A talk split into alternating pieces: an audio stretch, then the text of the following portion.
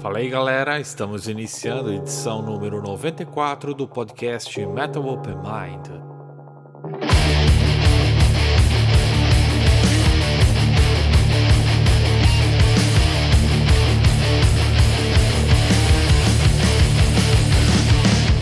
Hoje vamos ter mais um especial Atlas do Rock, não é mesmo, Ivan? Isso mesmo. O tema dessa edição são projetos multinacionais contemporâneos, ou seja, bandas que têm integrantes de diferentes países. Abrimos então espaço a nossos convidados especiais, músicos de diferentes esferas do rock e metal da cena internacional, para apresentar as principais novidades de seus últimos trabalhos e de forma livre e espontânea comentar como surgiram esses projetos delinear o processo criativo e ainda nomear prós e contras de projetos desta natureza. Ivan, me ajuda a apresentar então os nossos convidados por ordem cronológica da playlist de hoje. Rob Miller, baixista e vocalista do Amebix, uma banda inglesa que mistura punk rock e metal. Ele vai apresentar o projeto Tal Cross, que inclui integrantes de três países, incluindo Away, o mítico baterista da banda canadense Voivod. Michelle Nocon, a vocalista belga do projeto Death Penalty, banda de doom rock que conta com Gas Jennings, ex-guitarrista da veterana banda inglesa Cathedral. Contamos também com o depoimento de Jari Lindholm, guitarrista sueco das bandas multinacionais Enshine e X-Genesis. Ele vai destacar seu projeto principal, Enshine, que conta com o vocalista francês Sébastien Pierre. Vamos ter também o irreverente trio Avantgarde Amog Symphony, com participações de todos os seus integrantes. O tecladista russo Andrei Sazonov, o baterista norte-americano Jim Richman e o mentor do projeto, o guitarrista Vishal Singh, da Índia. Outra presença feminina é da vocalista dinamarquesa Elizabeth Andrews da banda multinacional de death metal melódico Frantic Amber. Esse grupo conta com integrantes da Suécia, Japão, Dinamarca e Colômbia. Vamos ter também Steve Smite, guitarrista norte-americano da banda One Machine.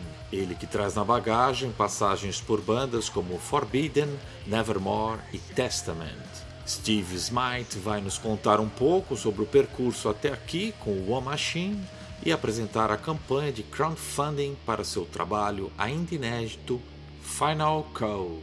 Também temos uma participação brasileira com Marcelo Moreira, ex-baterista do Almar, que vai apresentar o projeto multicultural Marmor e seu primeiro registro Alma Celta, trabalho conceitual baseado na obra homônima de Eduardo Amaro.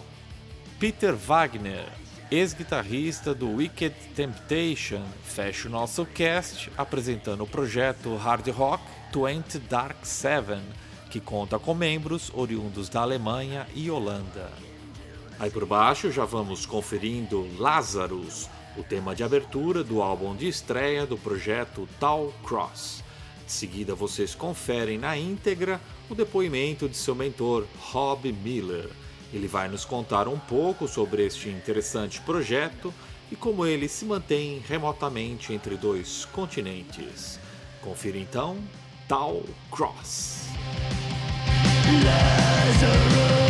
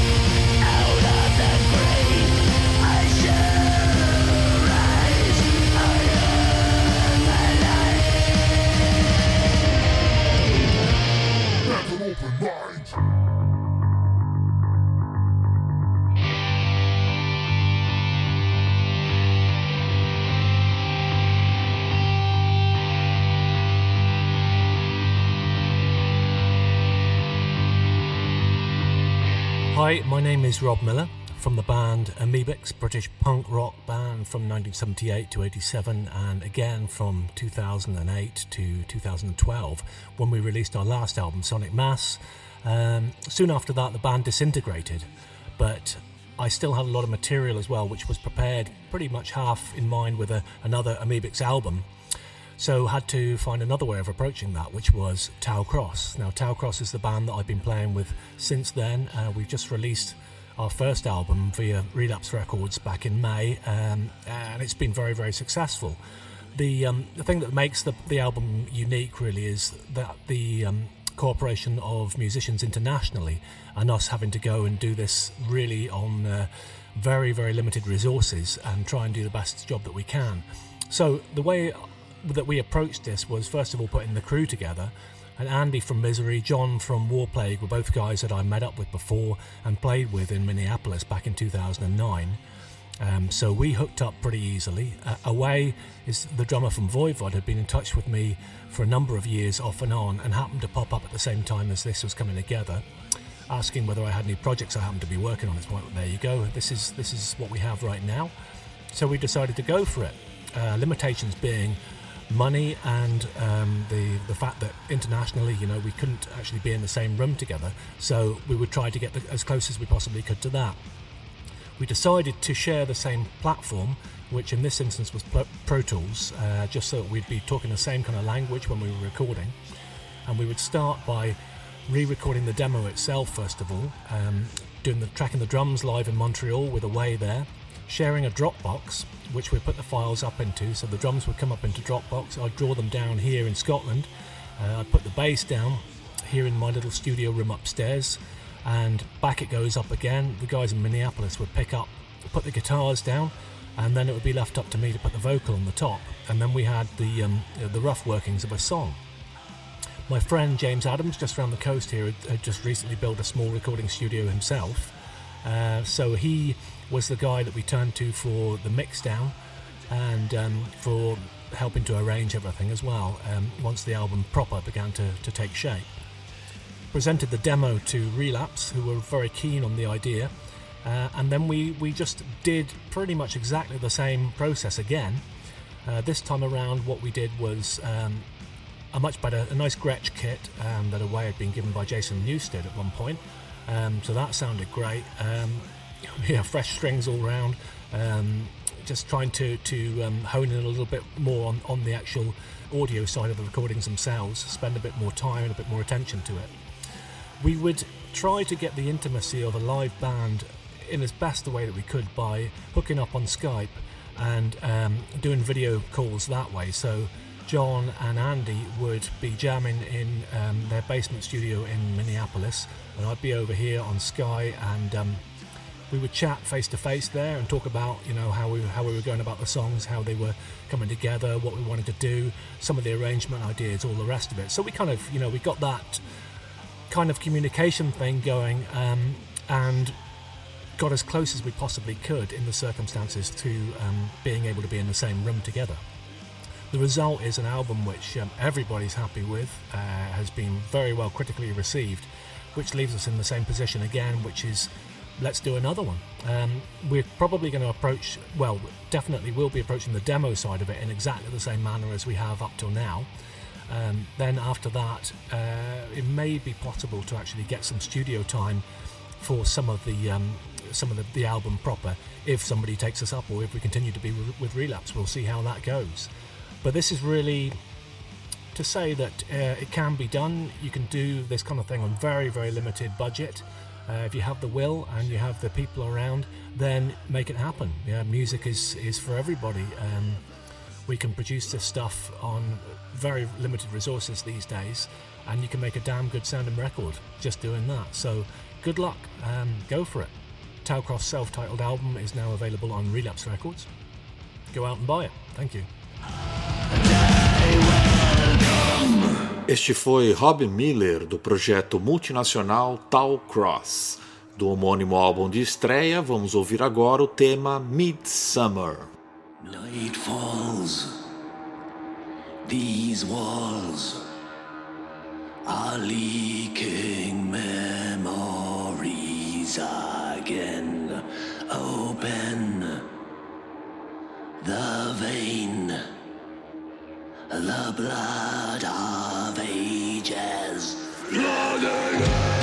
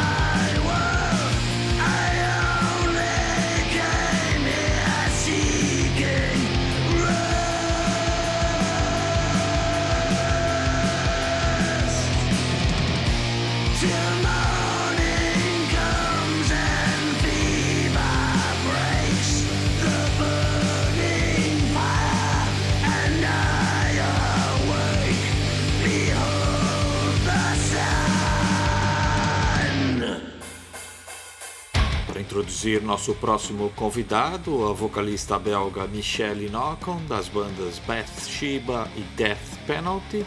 Vamos conferir Rolling at the Throne of Decadence, tema incluído na estreia homônima do Death Penalty.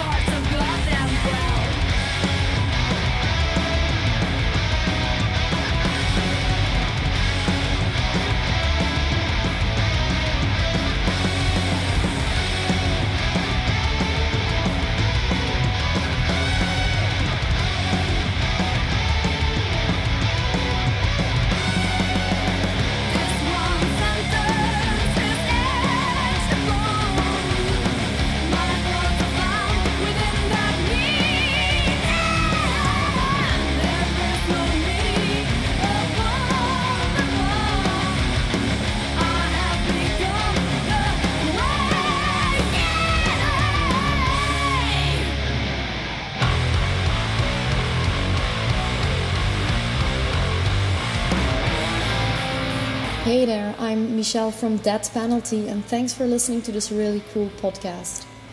Um, I'm going to tell you something more about Death Penalty. Uh, well, Death Penalty is the project of former cathedral guitarist Gaz Jennings, and the other members are uh, Raf Meukens, who also plays in Torturama, and he's also the bass player of the other doom band I sing in called Bathsheba. And of course, our drummer Frederick Cosemans, uh, he also does the drums for the band Hemelbestormer. Um, Death Penalty, of course, has some cathedral like riffing um, because Gaz has his own uh, typical style, which is clearly, uh, you can clearly hear that coming back in Death Penalty. But Death Penalty is more a mixture of heavy metal and doom and rock and roll, new wave of British heavy metal, and even a little bit of uh, black metal in the new Death Penalty. So I'm really excited about that. The name Death Penalty, um, well, Gaz is a very, very big Witchfinder General fan, and Death Penalty is one of the, the albums Gaz loves most. So there you go. Uh, because Gaz lives in England, and also because we all have other projects and bands and jobs, uh, it can be hard sometimes to rehearse or to go on tour.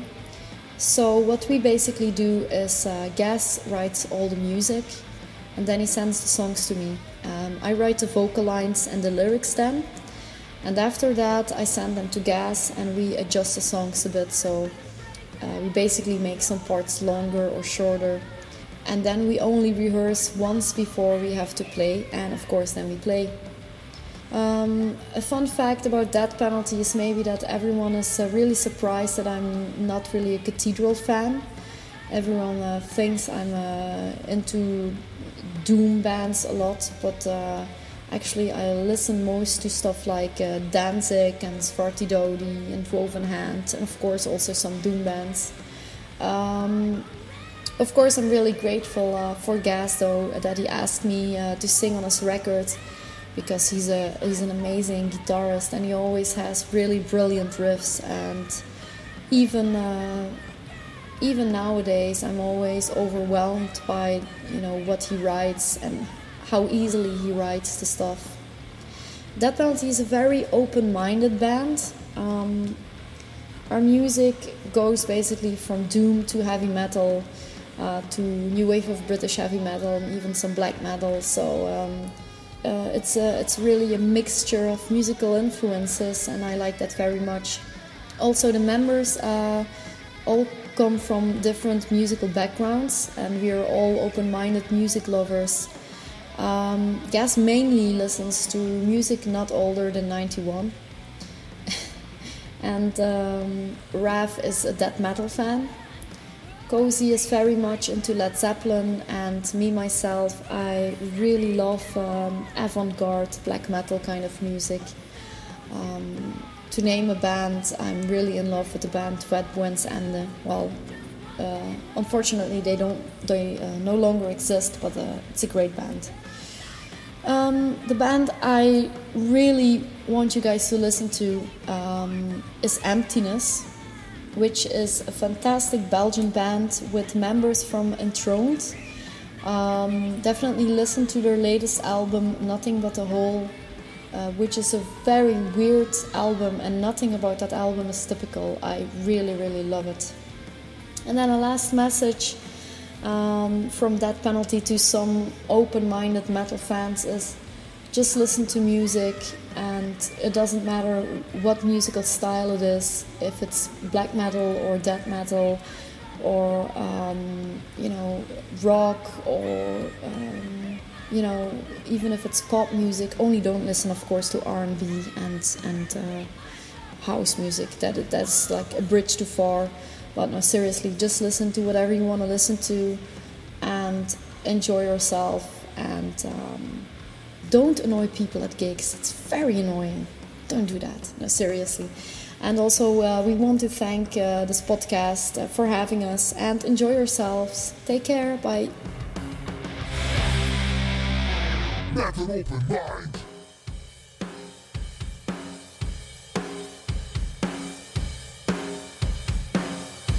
Vamos conferir então o peso sabatiano de She's a Witch. Com vocês, Death Penalty.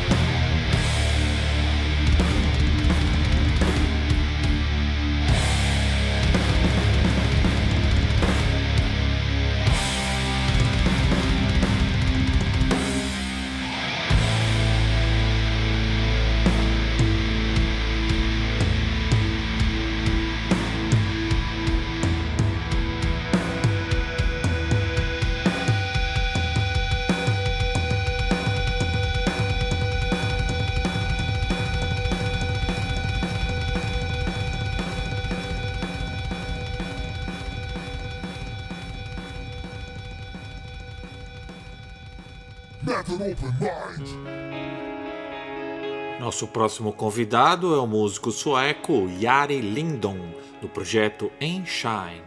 Antes de abrir espaço para o músico aqui no Metal Open Mind, vamos ouvir agora o tema Night Wave, do álbum de estreia Origin, lançado em 2013.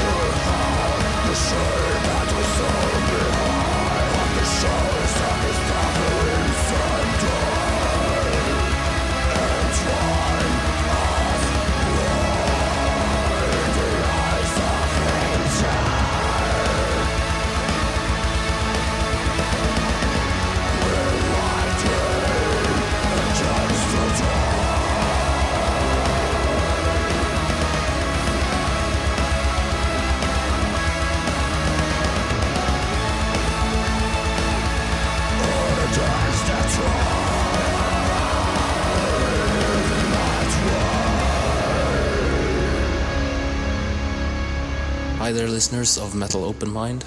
I'm Jari Lindholm from Stockholm, Sweden. My main band is called Enshine, which is a Swedish French band uh, in the genre melodic doom death metal. They have some progressive parts, perhaps uh, a little bit of keyboards, atmospheres, stuff like this.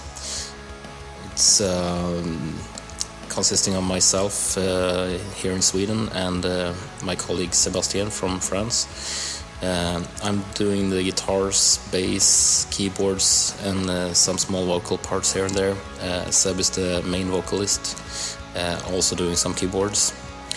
Uh, the way we work together as an international music collaboration sort of is uh, we try to do all the writing and recording together in the same place as much as possible. and we have some session musicians, which have been different of both the albums we made so far. Um, usually working all that part uh, in Sweden as we have the studio here.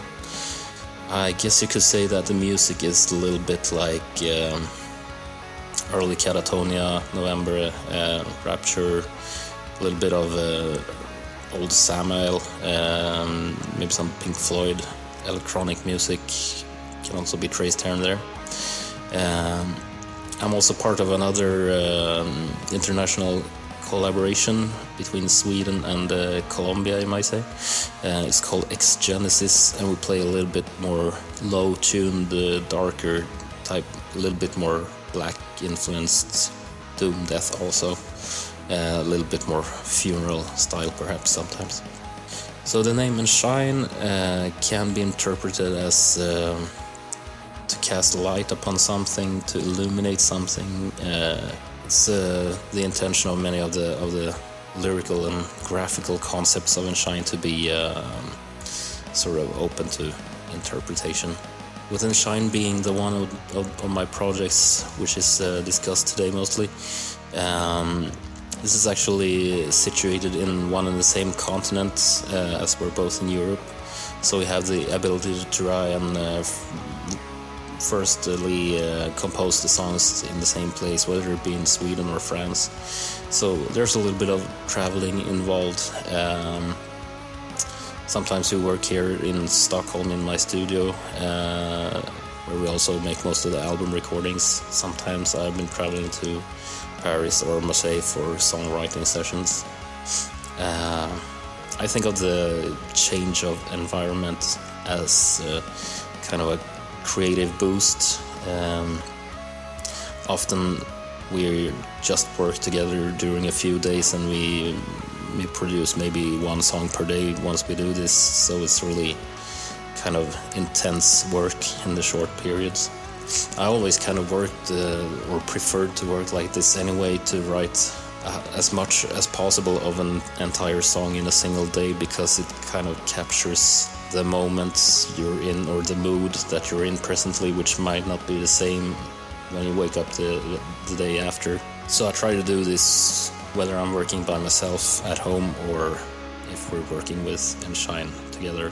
With Exgenesis, on the other hand, we've never really been able to work in the same locations, so we sort of more work separately, send files to each other at our different different um, separate parts, and put them together in the in the mix in the end. I guess in general about gigging as an international band, uh, if you have kind of a bigger name, maybe uh, doing it on a more uh, professional level, uh, not having another job and such, uh, it's not impossible. It's not a obstacle in itself. I think as travel is quite available. Still hasn't been possible for either of my projects because of, of course, the reasons with travel being quite expensive, having jobs in different locations, not being able to uh, get the time off to rehearse properly as a full band and such. About being open-minded, I um, I would say that I usually think of myself as such, but maybe I'm not actually in reality as much as I, I would like to be. Um, I kind of stick to stick to the same old stuff very often. um, return to the same old uh, music styles. Uh, But I, I really try to to to keep an open mind for anything that is of good quality and ex- ex- explore some new styles now and then. Well, uh, thanks for listening and uh, hope you have a good journey, everybody. Good night. Para finalizar a participação do Einstein, vamos conferir Refraction, mais um tema deste projeto de Death Doom Metal. Fiquem por aí, pois daqui a pouco tem a Mog Symphony, um daqueles projetos difíceis de catalogar e com integrantes muito bem-humorados e criativos.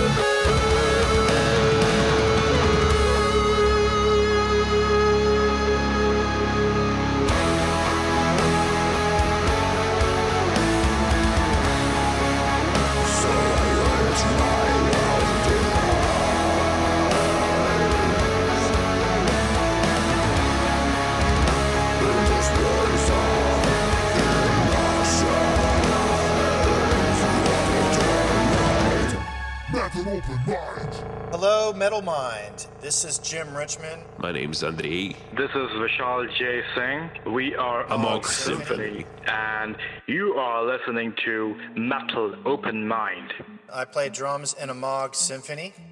Um, I've been doing it for over five years.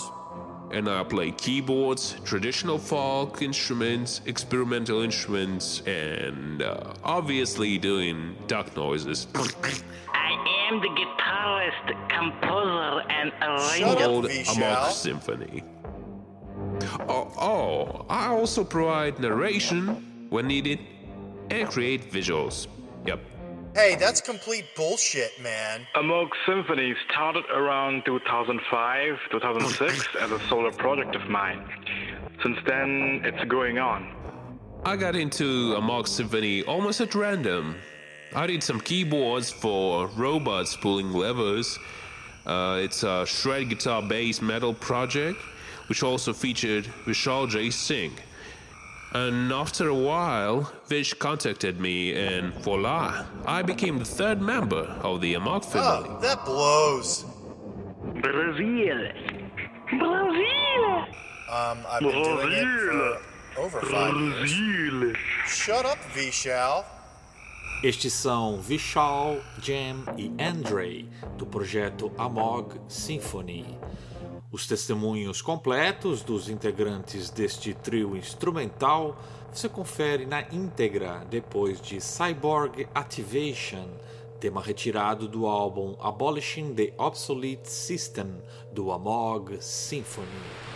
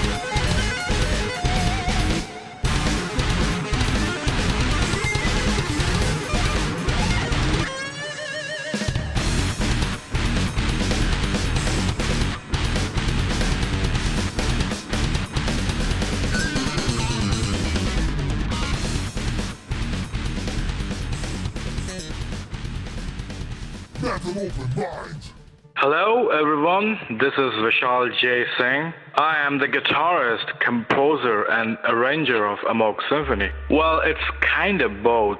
Amogh Symphony started around 2005, 2006 as a solo project of mine. Since then, it's going on. First album released in 2009. Uh, that was abolishing the obsolete system. Then Jim joined me on drums in second album. We called it the Quantum Hack Code, uh, released in 2010. Then three years of work, and we found Andre, who joined us on keys and many other instruments. That's how third album Vector Scan happened, which we released uh, last year. That is 2014. This is Jim Richmond. I play drums in Amogh Symphony. Um, I've been doing it for over five years.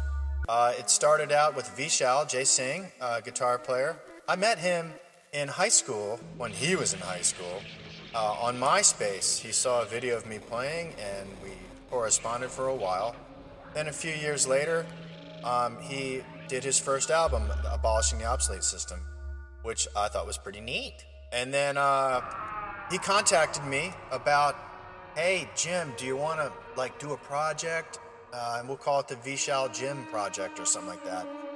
And I was like, sure. So he sent me a song uh, demo. I listened to it and I figured out that uh, it had to be the next Amogh Symphony. So then I recorded the Quantum Hack Code with him, uh, and that was a nightmare. And then uh, when that was over, we took a very long time just working on a lot of different music, um, throwing out albums worth of material, and we finally settled on Vector Scan, uh, which is way different from the Quantum Hack Code. Um, the Quantum Hack Code was like 90% metal, 10% everything else. Uh, Vector Scan is 90% everything else and 10% metal. Uh, and it was a lot of fun doing this album. I, the drums were more straightforward. Uh, they weren't edited to death, and uh, it just made it a lot easier to record. My name's Andrei, and I play keyboards, traditional folk instruments, experimental instruments, and uh, obviously doing duck noises for a band called Amogh Symphony.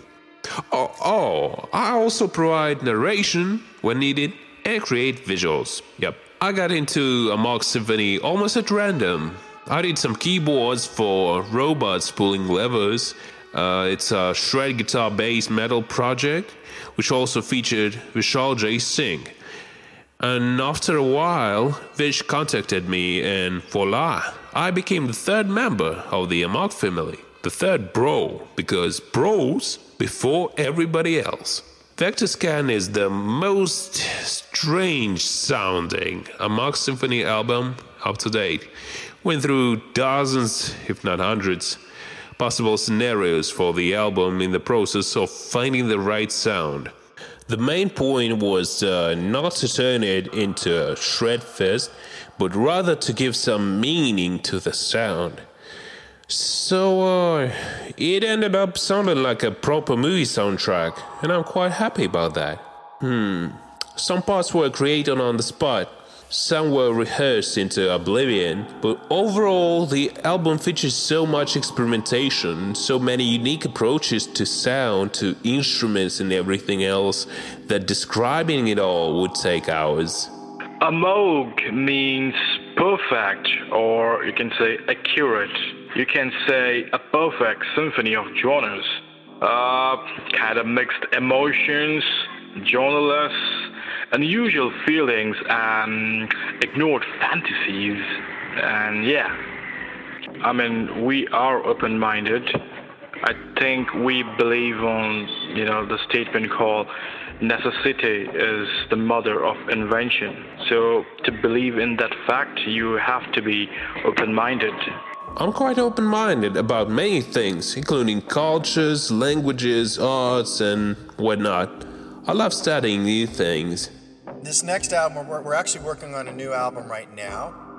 Um, we, I believe, we're going back into the metal realm. Should be a lot of fun. Um, as far as compositional techniques, in, terms of, you know, recording this stuff, you know, from USA to India to with Andrei Sazonov in Russia, there's a whole lot of ways of going about it. Uh, Vishal will send me a part, I'll play drums on it, he'll recompose, blah, blah, blah, blah, blah, change it up, send it back, and then sometimes I'll just change the drums completely, uh, and then like that.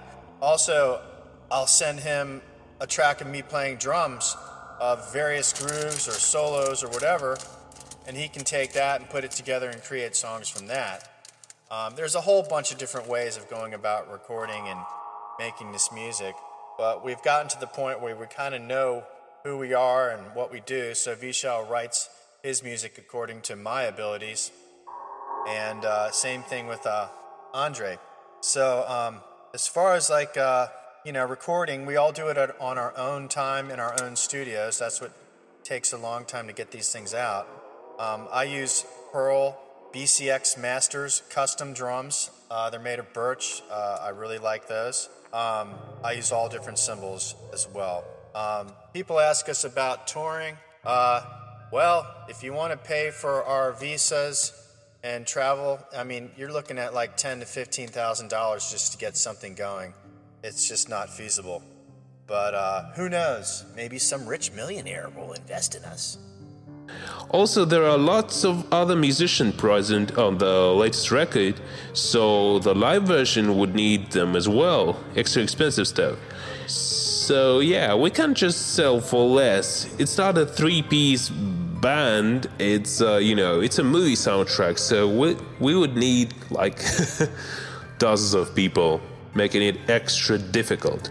As far as multinational projects, there is one called Time Machinery featuring myself, Mateus Manenge from Brazil, Vishal J. Singh from India, obviously, Mr. Fastfinger from Finland, and uh, over 10 more guys from other countries. You might want to check it out. Stay open minded, guys, and best of luck to you. Um, yeah. So anyway, um, I'd like to thank all you, all of you at Metal Mind for uh, checking us out, and uh, rock on. Take it easy. Thank you, girls. Um, thank you, Metal Open Mind, for featuring us. Uh, we love our fans. We love Brazil. We love Brazilian music. We love Brazilian food. We love everything about Brazil. Estes foram Vishal, Jim e Andre do projeto Amog Symphony. Para encerrar a participação deles por aqui, vamos conferir o single Soro no Danço, lançado este ano e que deixa pistas para mais uma mudança no direcionamento musical do projeto, algo já esperado em se tratando de Amog Symphony.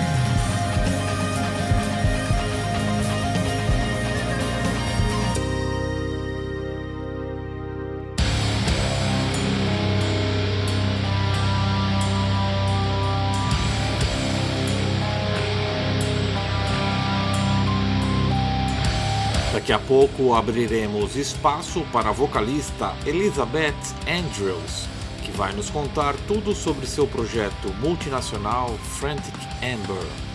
Antes disso, rola Unbreakable, seu primeiro trabalho de longa duração, Burning Insight, editado este ano.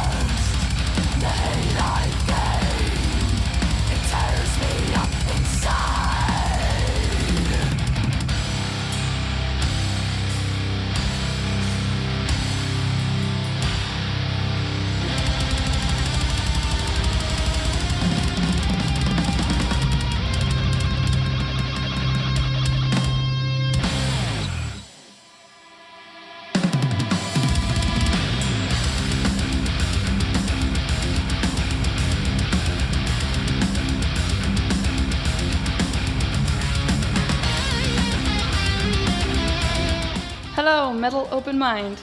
My name is Elizabeth, and I'm the vocalist of Frantic Amber. We are a melodic death metal band from Stockholm, Sweden, established in May 2010. The band consists of five members from four countries Sweden, Denmark, Japan, and Colombia. The current lineup is Mio on lead guitar, Mary on rhythm guitar, Madeline on bass, Mac on drums, and myself on vocals. Currently, I live in Denmark and the rest of the band in Stockholm, which is fully functional in this grand technological age. So we coordinate through Skype meetings, share stuff in Google Drive, and continuous chatting on Facebook. It can be a little tricky sometimes coordinating it all, but we manage quite well. We have a rehearsal space in Stockholm where the others practice, and I come by and visit from time to time between gigs and also practice at home. Every time we meet, it feels like a reunion, and we always have so much fun together. We often call us one big frantic family. Being a multinational project is great since we all come from very different backgrounds and all contribute to the band with heart and soul. We are aligned on our goals and what we want to accomplish, which makes the partnership constructive and positive. On the downside, it means less rehearsals together as a full band and more traveling separately when we're playing concerts abroad. I fly out from Copenhagen and the others from Stockholm. We usually meet up somewhere along the way or at the destination. It's awesome when we have longer tours because then we also travel in the bus between gigs and get to spend more time together. Mary founded the band with a dream to play metal with other women, and I found her ad looking for a singer. She sent me the music to a song, and I wrote lyrics and vocals. When we met to jam the first time, I had mostly clean singing and a little growl as an extra spice. Mary asked if I could do it all in growl instead, and I went home to practice. The next time we met, I growled the whole song, and we agreed that clean vocals should be the extra spice in the future. And we excitedly started looking for members. Mio joined soon after, and the songwriting really took off, and we created the basis of our sound. In 2014, Madeline and Mac joined us when we changed our lineup, and we're currently working on new material for the next album to come. When we write our music, mostly it starts with a riff and builds from there. Mio is our main songwriter and also gathers riffs and ideas from the others who pitch in. We record everything during this process, so there's a lot of files flying between us with ideas and samples. When the music has some sort of solid form to it, I write the lyrics and vocals, and then we iterate from there, working on it, changing it, until we are all satisfied with the result. As for releases, we started out with a five song EP and jumped on stage as soon as possible. We've then kept a steady stream of singles and music videos while we worked on getting the means to record a full length album. After tons of hard work and difficulties, we could finally release our debut album, Burning Insight, in Sweden late 2014 and worldwide early 2015. All our music is available on Spotify, iTunes, Amazon, and in music stores. If you can't find our album in your local music store, you can ask them to order it through Border Music, which is our distributor worldwide. In honor of both our releases for Burning Insight, we made music videos for each one, both ideas of our music video producer Kenneth Axe. First, the title track Burning Insight, where we had an awesome setup in a huge tunnel on some deserted train tracks, with fire cannons flaring behind us during the section with the band playing, and a side story crafted where we each had a character from a horror movie, which included special makeup artist made zombies, creepy nurses, a green screen TV, fire, and blood. Second, we made Soar with the theme of science fiction. The world has gone under, and artificial intelligence have taken over. Frantic Amber are some of the last humans alive and in the resistance. With lots of action, AK 47 replicas, and special effects, we set out to save the human race. Who knows what will be next? We are definitely a band that loves to be on stage performing and sharing our music and passion with the crowd. Touring is an awesome way to do this, and we hope to travel far and wide. We've been touring all over Scandinavia, Europe, and Russia so far, and hope to be able to go even further soon. We consider ourselves to be open minded both as individual people and as a band. Take our music as an example. It has a lot of different influences in the sound, and we mix a lot of elements from all kinds of genres to widen our musical horizon. We always keep our signature heavy riffs, soaring melodies, and growling vocals together with exploring new areas and edge cases of inspiration. Currently, we're looking for starting a collaboration with a record label or a booking agency with the right contacts and means to push the band even further. Thank you all for listening, and I hope to see you in the crowd soon. Esta foi Elizabeth Andrews, a vocalista dinamarquesa do grupo de death metal melódico Frantic Amber. Para encerrar a sua participação, vamos ouvir Soar, mais um tema retirado do debut Burning Insight. Confira.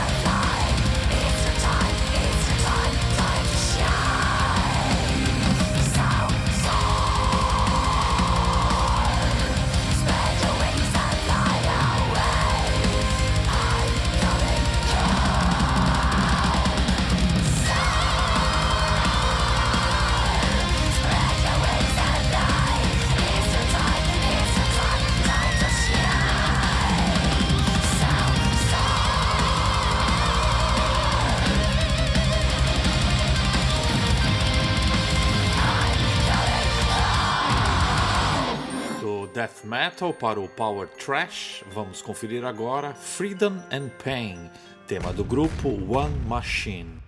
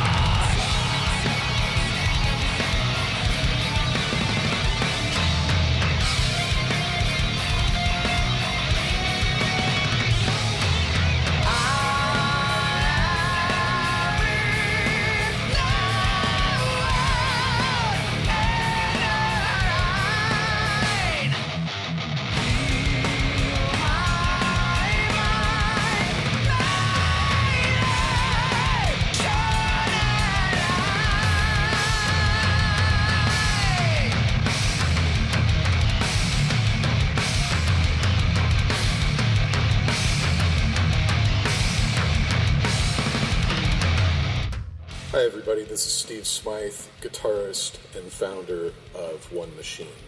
We are technically an international band. We have been a bit more international in the past.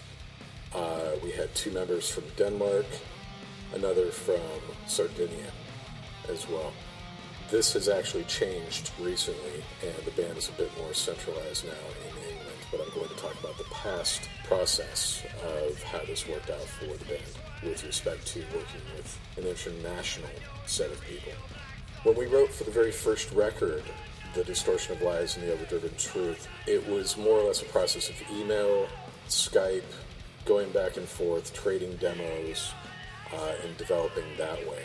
When it came time to actually track the record, uh, that's also what happened as well. Is, is basically we uh, we sent files back and forth via WeTransfer, Dropbox, uh, over Skype, over email, etc., and basically put the album together that way. I also had uh, basically two Americans um, on the mixing and mastering end. That was Roy Z, who's done work with uh, with Halford, Bruce Dickinson, uh, Judas Priest, Yngwie Malmsteen, Sepultura. The name, you know, names keep going, uh, and then Alan Douches from West West Side Media, uh, handling mastering. I think the end result was great because uh, we actually made what I, I deem uh, a very live sounding record for uh, for five people being as distanced as they were. Uh, myself and Jamie Hunt are the uh, the two guys that, were in England at the time. We had Mikhail Sandiger on vocals and Thomas uh, Kofod on bass, and then we had a guy named Raphael Saini playing drums. He was down in Sardinia. We ended up changing drummers uh, to another guy from Sardinia who was actually a friend of Raphael's because Raphael ended up taking the Iced Earth uh, recording and touring gig uh, for a short time there. And we got in a guy named Mickey Sana uh, who was with us up until earlier this year as well.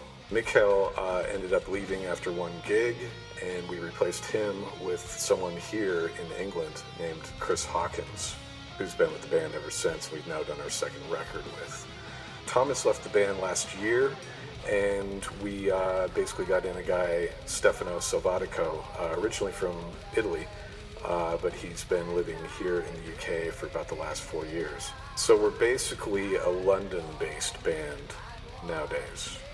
But looking back to that, uh, rehearsals weren't easy. You had uh, four other schedules to uh, to compete with, and uh, making things happen for that. Uh, touring was an option, actually, uh, that they were able to do, although very limited. It, it, really kind of came to, to, light who was interested in touring and who wasn't, and that's what affected our ability to tour ultimately, and why we had to make member changes as well. I consider myself a very open minded person. we gave it our best shot. I had always wanted to try and see if I could actually make uh, an international band happen and what the challenges would be. And I think we met them head on as best as we could.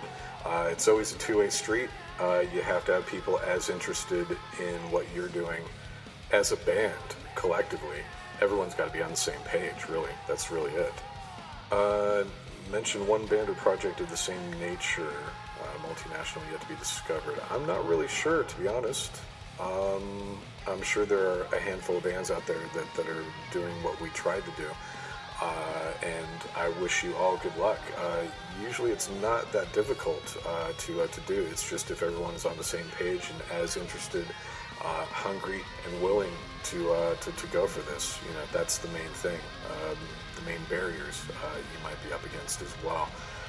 for us, we found it generally pretty easy because flights uh, in and out of London generally are not that expensive. Uh, we could find them for um, you know the equivalent of uh, maybe 20 pounds, and then you pay a little bit of overage for uh, for weight, etc., that kind of thing. So it was it was actually a, pretty feasible and easy way to uh, to work things out. Just want to say hey to all the people listening uh, to Metal Open Mind. And possible One Machine fans out there tuning in as well. stay tuned for the final call our new album coming out on Scarlet Records worldwide uh, September 18th. And we look forward to, uh, to hearing from you on any of our social media, facebook.com backslash one machine official. On Twitter, you can find us at one underscore machine. Uh, write to us from our website, feedtheonemachine.com. We'd love to hear from you. And if you want One Machine to come to your town or to your country, let us know where you're from. See you out there. Ouvimos o depoimento de Steve Smite do projeto One Machine. Enquanto esperamos pelo novo álbum, vamos conferir Last Star Alight, mais um tema do álbum de estreia editado no ano passado. Daqui a pouco tem Brasil na área, fiquem ligados.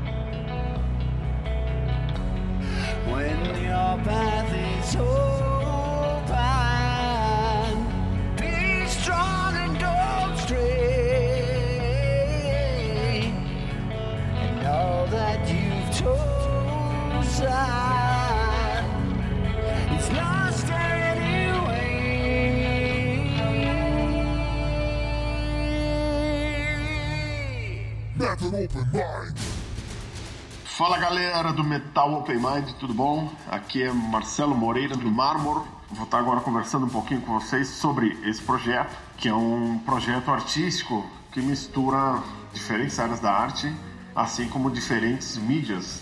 O princípio de tudo é um livro que se chama Alma Celta, que foi lançado pela editora Leia, que é a editora que lança o Game of Thrones no Brasil, né, os livros da série. E a gente escolheu a, a cultura celta para ser o primeiro tema que a gente iria trabalhar. Então, na parte do livro, a gente colocou algumas pessoas, tem escritores, tem historiadores, é, designer gráfico, ilustradores, juntou uma galera bem grande para fazer um trabalho que foi bem calcado na história da cultura celta, mas que a gente criou uma ficção né, em cima disso. A gente transformou cada capítulo em uma música. Então, a gente usou bastante o auxílio do escritor para realmente tentar passar o que, que aquele capítulo queria dizer, né? Isso traduzir para música, né? E aí a gente trabalhou com muitos artistas do Brasil e do mundo inteiro.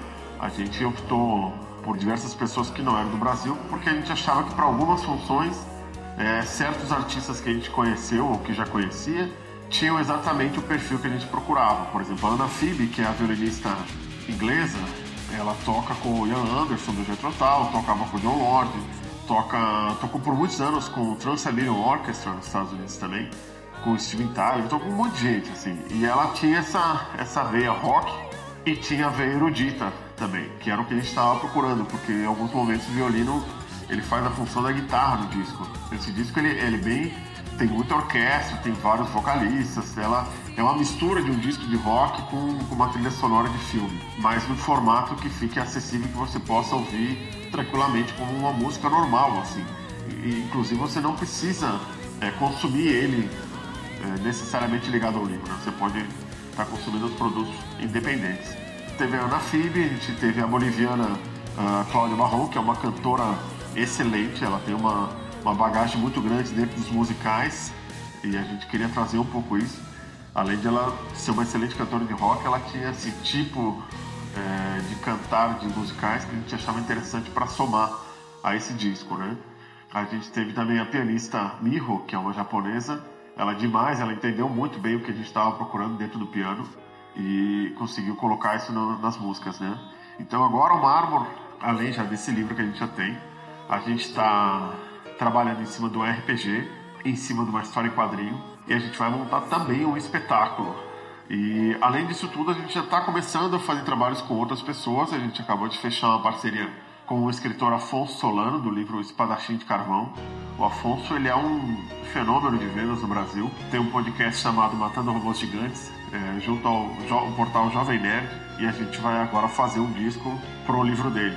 Inclusive, a gente vai estar usando é, a ferramenta do financiamento coletivo no Brasil para fazer isso aí. Então, entre setembro e novembro, a gente vai estar com essa campanha no ar para a galera que quiser participar disso. Vai ter diversos produtos. É um negócio bem interessante que a gente está fazendo. E assim como outras parcerias que a gente já está estudando para fazer alguns trabalhos em conjunto. E eu acho que assim, a linguagem é, da arte ela é mundial, né? Você pode gostar ou não gostar de alguma coisa de qualquer lugar do mundo, independente de você estar tá entendendo o que aquilo está tá falando. Eu acho que esse que é, que é um bacana disso tudo, que você pode estar trabalhando realmente com um africano, com um francês, um japonês é, e um brasileiro, cada um falando um idioma diferente, mas artisticamente todo mundo se entendendo. Eu acho que isso que é o mais bacana e é onde você mais aprende também, né, com a cultura de outros lugares. Então acho que é isso pro Marmor, foi só benefícios e a gente vai continuar trabalhando nesse formato que a gente acha muito interessante, essa troca de experiências com artistas de diversos cantos do mundo e de diversos cantos do próprio Brasil, né? A riqueza artística do Brasil é gigantesca e ela muda muito assim de estado para estado, né? De região para região. Assim. Então é um negócio muito bacana. É isso aí então, galera do Metal Open Mind. Obrigado pelo espaço e convido a todos a conferirem o Marmor nas redes sociais. A gente está no Facebook, Twitter, Instagram, é, tem o site, SoundCloud. É só digitar Mármor Oficial com dois Fs. E no YouTube a gente tem o videoclipe, tem lyric vídeo de todas as, as músicas do disco, com animação, tudo que foi feito pela, pela galera do, da parte gráfica do Mármor, que a gente tem alguns grandes artistas. E a gente está sempre colocando algumas novidades aí nas redes sociais para a galera ficar ligada. Tá bom? Então, um grande abraço aí para todo mundo. Este foi Marcelo Moreira do projeto Marmor. Hoje vamos propor a audição de mais um tema do álbum de estreia Alma Celta, editado no ano passado. Com vocês, The Temple of Light.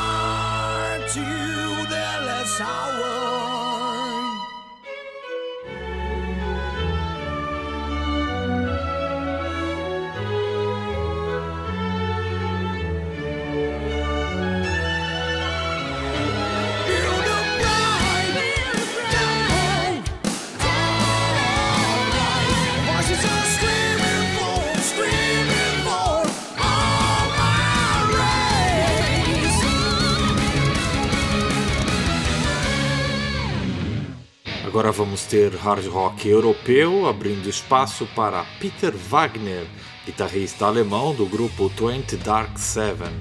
Antes, porém, vamos conferir o tema Come Undone.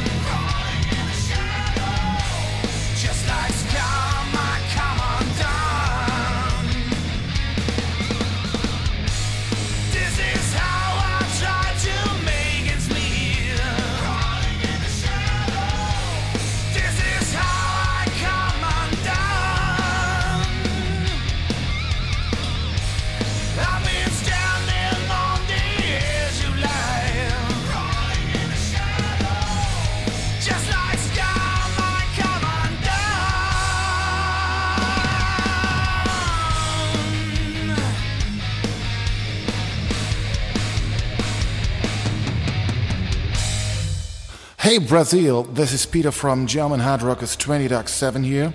You're listening to Metal Open Mind in Brazil, and today I would like to introduce 20 Dark 7 to you guys. And just in case you haven't heard from us, please check out the videos for Heart of a Lion and Do You Like the Dark from our debut album Raw on YouTube. Well, here we go. The band was founded by our singer Markus Jürgens and myself beginning of January 2013 and after a lineup change in the very early days of the band, we are together since October 2013. With our current lineup, I think it's safe to say that our album Raw is no frills, no bullshit, hard rock heavy metal record with a real rock attitude, but also with a modern twist in the mix. We are influenced by Ozzy Osbourne, Black Sabbath, Accept Dio Dokken with some modern element. Well, yes, I guess that's basically what it is. Oh, and by the way, 20 Dark 7 is definitely a band and not a project. And the band's name, well, that was inspired by a future film, Zero Dark 30, which started playing by the time our singer Marcus left his former band Pump. Not inspired in regards of the content of the movie, of course, but as far as I know, Marcus just found this letter number combination pretty cool, and so he has kept this idea in the back of his head. Shortly after that day, he reads some cool report about this legendary Club 27. And as we all know, this Club 27 is about all those rock and pop stars, and they all apparently died at the age of 27. Brian Jones of the Rolling Stones, Jimi Hendrix, Janis Joplin, Jim Morrison, Kurt Cobain, and also Amy Winehouse. If I remember that correctly, they all died at 27, and that was his next inspiration. He just expanded the 27 and put a dark to the 27, and the name 20 Dark 7 was born. We actually thought that is a perfect name for a rock and roll band and we kept that name. Let me also tell you something about the songwriting process of 20 Dark 7, just in case you wonder how our songs are coming together. I guess we are more individual writers. Everybody in the band collects his own ideas, and lastly, we put everything together, just like a puzzle. That's how it works for 20 Dark 7. People also ask us about some unusual or fun facts about 20 Dark 7. Well, I think I can add a good story here as well. Believe it or not, but we have recorded the whole record twice, more or less. I'm not kidding, folks, but this is what really happened. That was a pretty much a pain in the ass and probably the most memorable moment in the history of the band so far. But those recordings were also some kind of an identification process for us as a band. That's why it took so long time to record this album. But it turned out pretty good, I think, and we're pretty much satisfied with the result. Okay, that's it from my side, folks. Thanks so much for listening to Metal Open Mind Radio, and who knows, someday we probably have the opportunity to visit you guys in Brazil so keep requesting. 20 Dark 7 over and over again, please. Check out the videos on YouTube and have a great day. Don't forget, if you, if you love guitar driving, straight ahead in your face hard rock music, look no further because we from 20 Dark 7 has what you crave in the spades. Thank you and rock on. That's an open mind.